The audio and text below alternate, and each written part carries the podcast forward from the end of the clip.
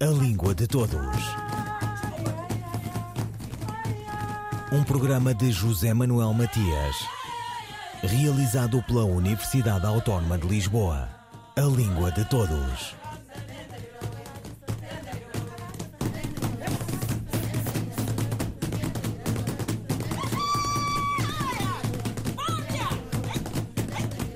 Prémio Camões 2021 acaba de distinguir a escritora moçambicana Paulina Chiziane, que se revelou na década de 90 com Balada de Amor ao Vento.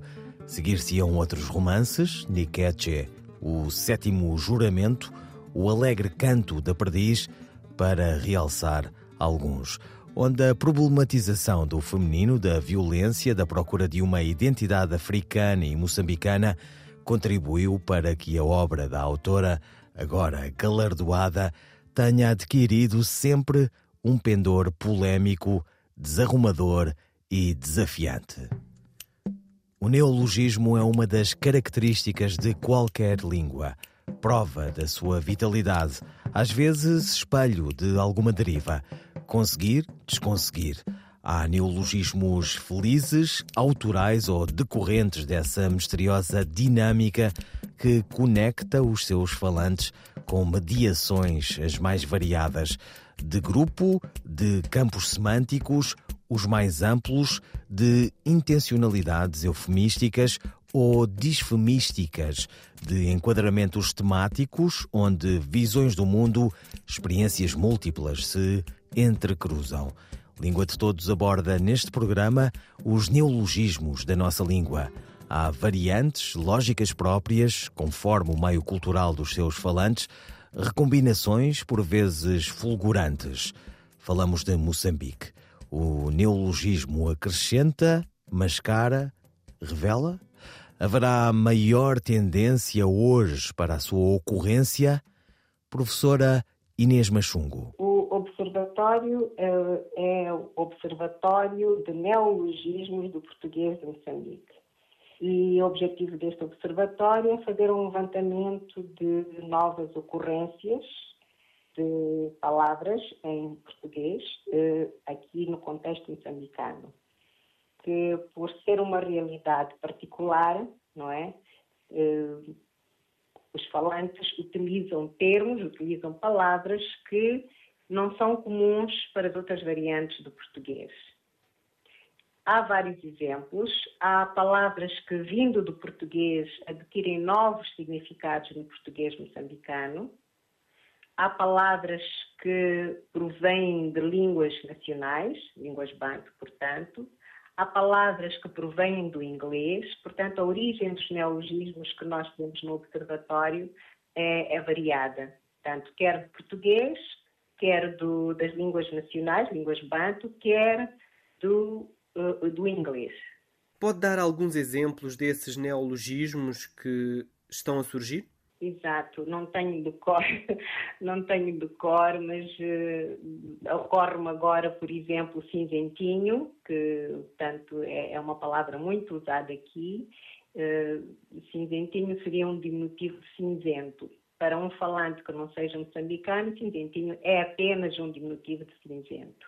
Mas para o falante moçambicano, cinzentinho é um polícia que por acaso, por acaso não, que usa uma farda de cor cinzenta e que tem características próprias uh, daqui da realidade moçambicana. Normalmente é associada a um corrupto, a um indivíduo que aborrece muito os, os, os, os transeuntes, uh, por aí adiante. Um, há também palavras do tipo majolídio, que é uma palavra que vem de uma língua moçambicana e que se refere a carregadores, eh, tanto locais. Há o vulgo chapa-100. Chapa-100 é um meio de transporte que é usado uh, localmente. São umas carrinhas, quer sejam abertas, quer sejam fechadas. Aliás, há uma variante até. As carrinhas abertas até se chamam de My Love, porque os, os passageiros vão tão agarrados no, na, atrás, atrás da carroceria, tão agarrados para não caírem, que as pessoas chamam essas carrinhas de transporte de My Love. e, e, o vulgo chapa 100, portanto, que são carrinhas normais eh, de passageiros que transportam e inicialmente pagava-se um valor de 100 cais, que depois eh, se, portanto, deu o nome ao tipo de transporte. Agora os valores variam, mas continuam a chamar-se chapa 100 ou então simplesmente chapa. Há, por exemplo, Casa de Mãe Espera, que é uh, uma casa que é criada nas províncias, nos distritos, onde as senhoras parturientes vão esperar até ter os seus bebés. Há, há, há inúmeros neologismos, neste momento estamos em cerca de 2 mil, não é? Eu poderia continuar aqui a, falar, mas eu sugeria, portanto, que os ouvintes que estejam interessados em conhecer uh, acedessem ao site da cátedra, não é? E, e, e podiam, portanto, verificar, porque os neologismos que lá estão no site têm uma um contexto onde ocorrem e no caso do neologismo não ser muito explícito através do contexto, que é o meu caso dos neologismos que provêm de línguas banto, não é? Se não forem muito explícitos no contexto, os, os, as pessoas que consultam terão a oportunidade de ver mais abaixo uma explicação do significado de cada um desses neologismos. Inês Machungo, presidente do Observatório de Neologismos do Português de Moçambique.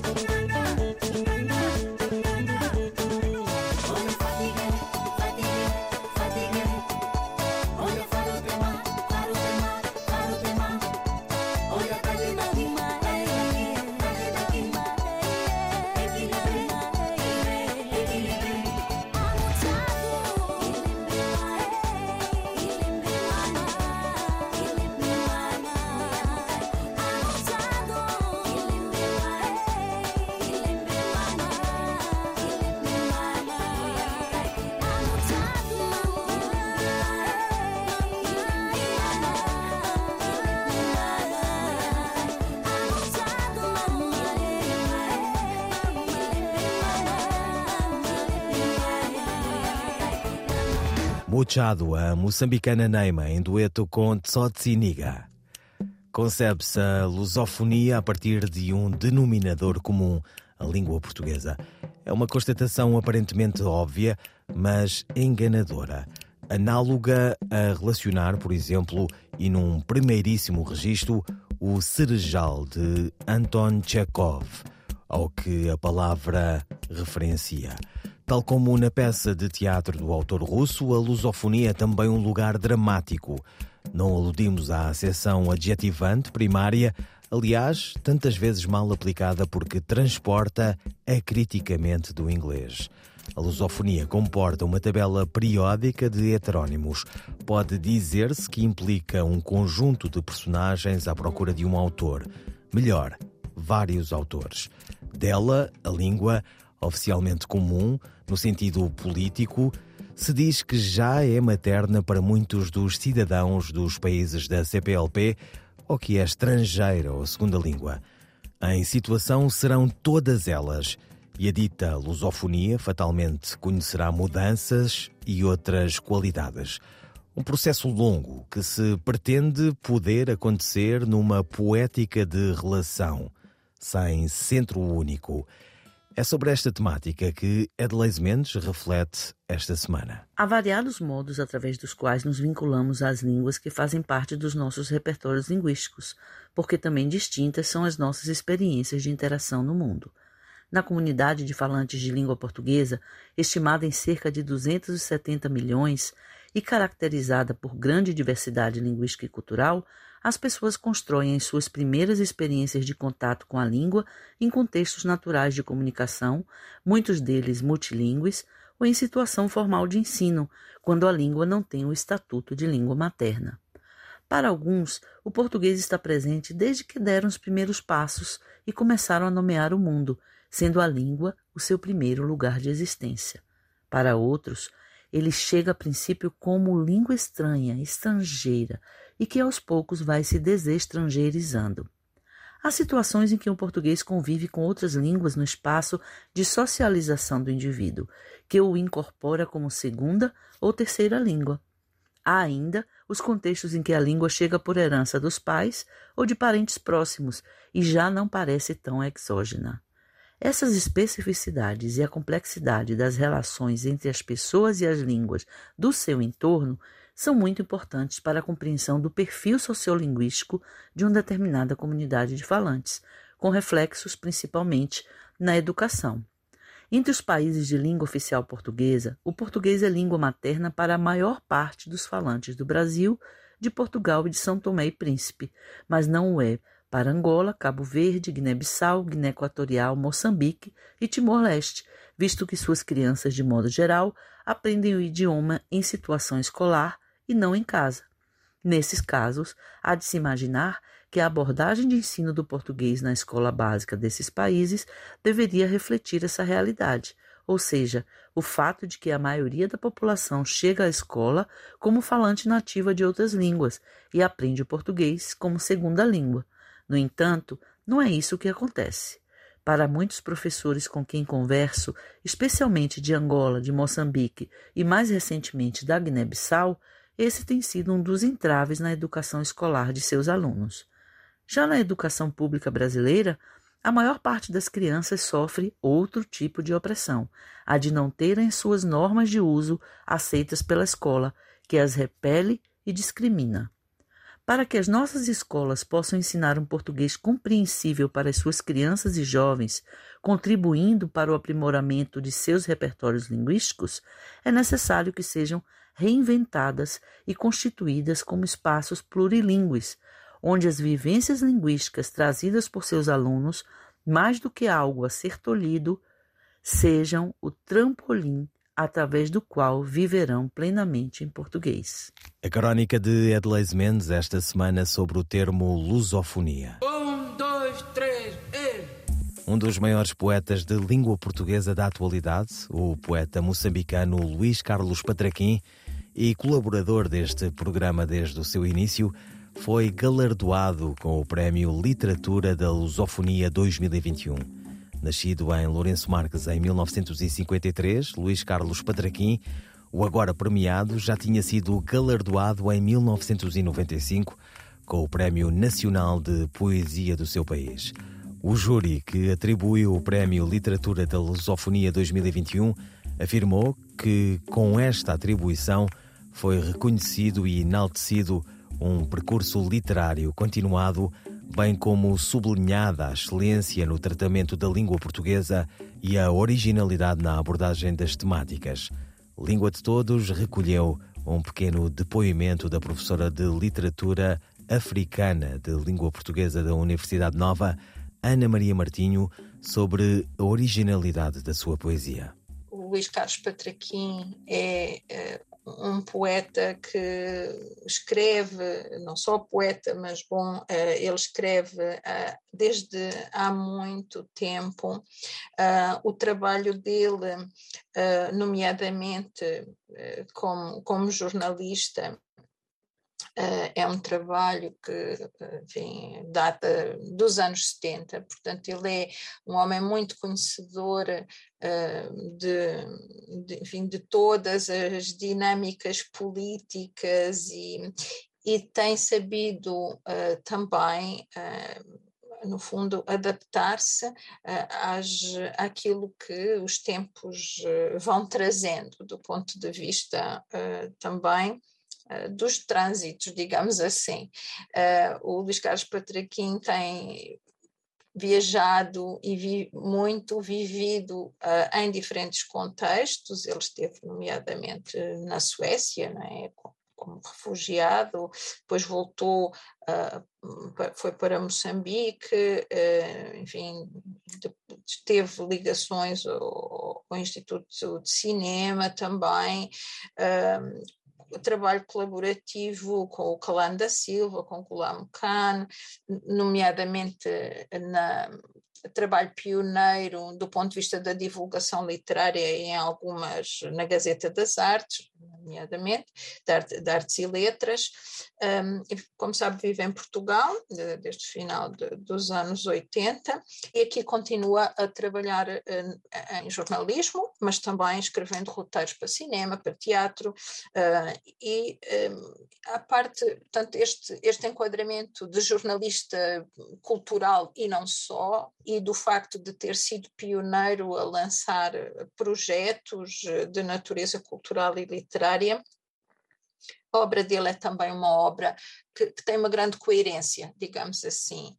Uh, os, seus, os seus trabalhos, nomeadamente poéticos, uh, mostram uh, uma, no fundo, aquilo que por vezes identificamos como um, um fio um, constante.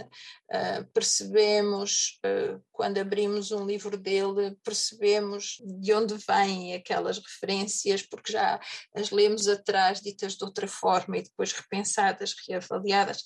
Portanto, aqui talvez destacar, além da sua, uh, da sua poesia, uh, o trabalho na crónica, não é? Porque não é, não, não é de, de, estranhar, como é evidente, porque um, como jornalista e como homem da cultura e das letras, a crónica aparece como um género expectável também.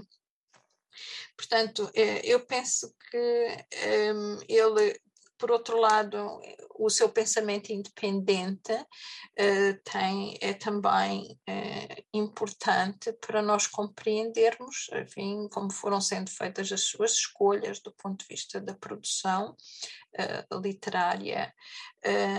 E escreveu peças de teatro igualmente, portanto, dito isto, eu penso que pelo facto de ter sido um pioneiro um, e pelo facto de ter mantido até hoje uma grande coerência pessoal, política, literária, eu acho que ele tem efetivamente todo o perfil para ser um merecedor uh, de qualquer uh, prémio uh, nesta área das letras. Língua, de Luís Carlos Patraquim, por Maria Henrique.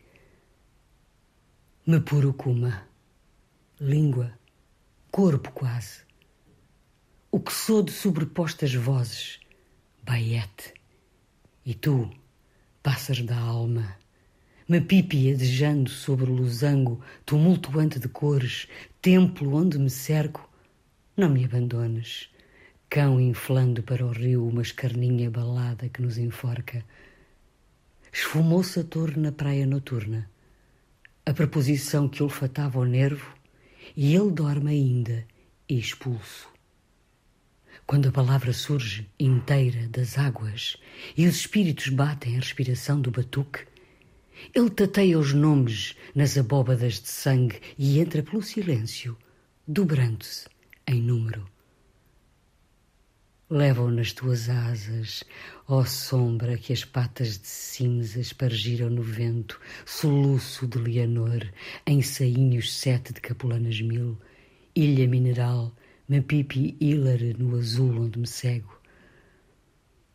Que sinais sobre que mar do exílio, ao som de algas lavando-te rosto, se escreveram em ti, mulher larga no Índico, língua por dentro dos lábios cavando, obscuro, um reino por achar. Língua. Me purucuma quase Língua, do poeta moçambicano Luís Carlos Patraquim, aqui na voz da atriz Maria Henrique. Umas notas sobre algum léxico que aparece neste poema. Mepurukuma é o conceito de oralidade em língua macua. Baiete é uma saudação. Mepipi é um pássaro. Ouviram Língua de Todos as despedidas de José Manuel Matias, Miguel Roque Dias e Miguel van der Kellen. A Língua de Todos. Um programa de José Manuel Matias, realizado pela Universidade Autónoma de Lisboa. A Língua de Todos.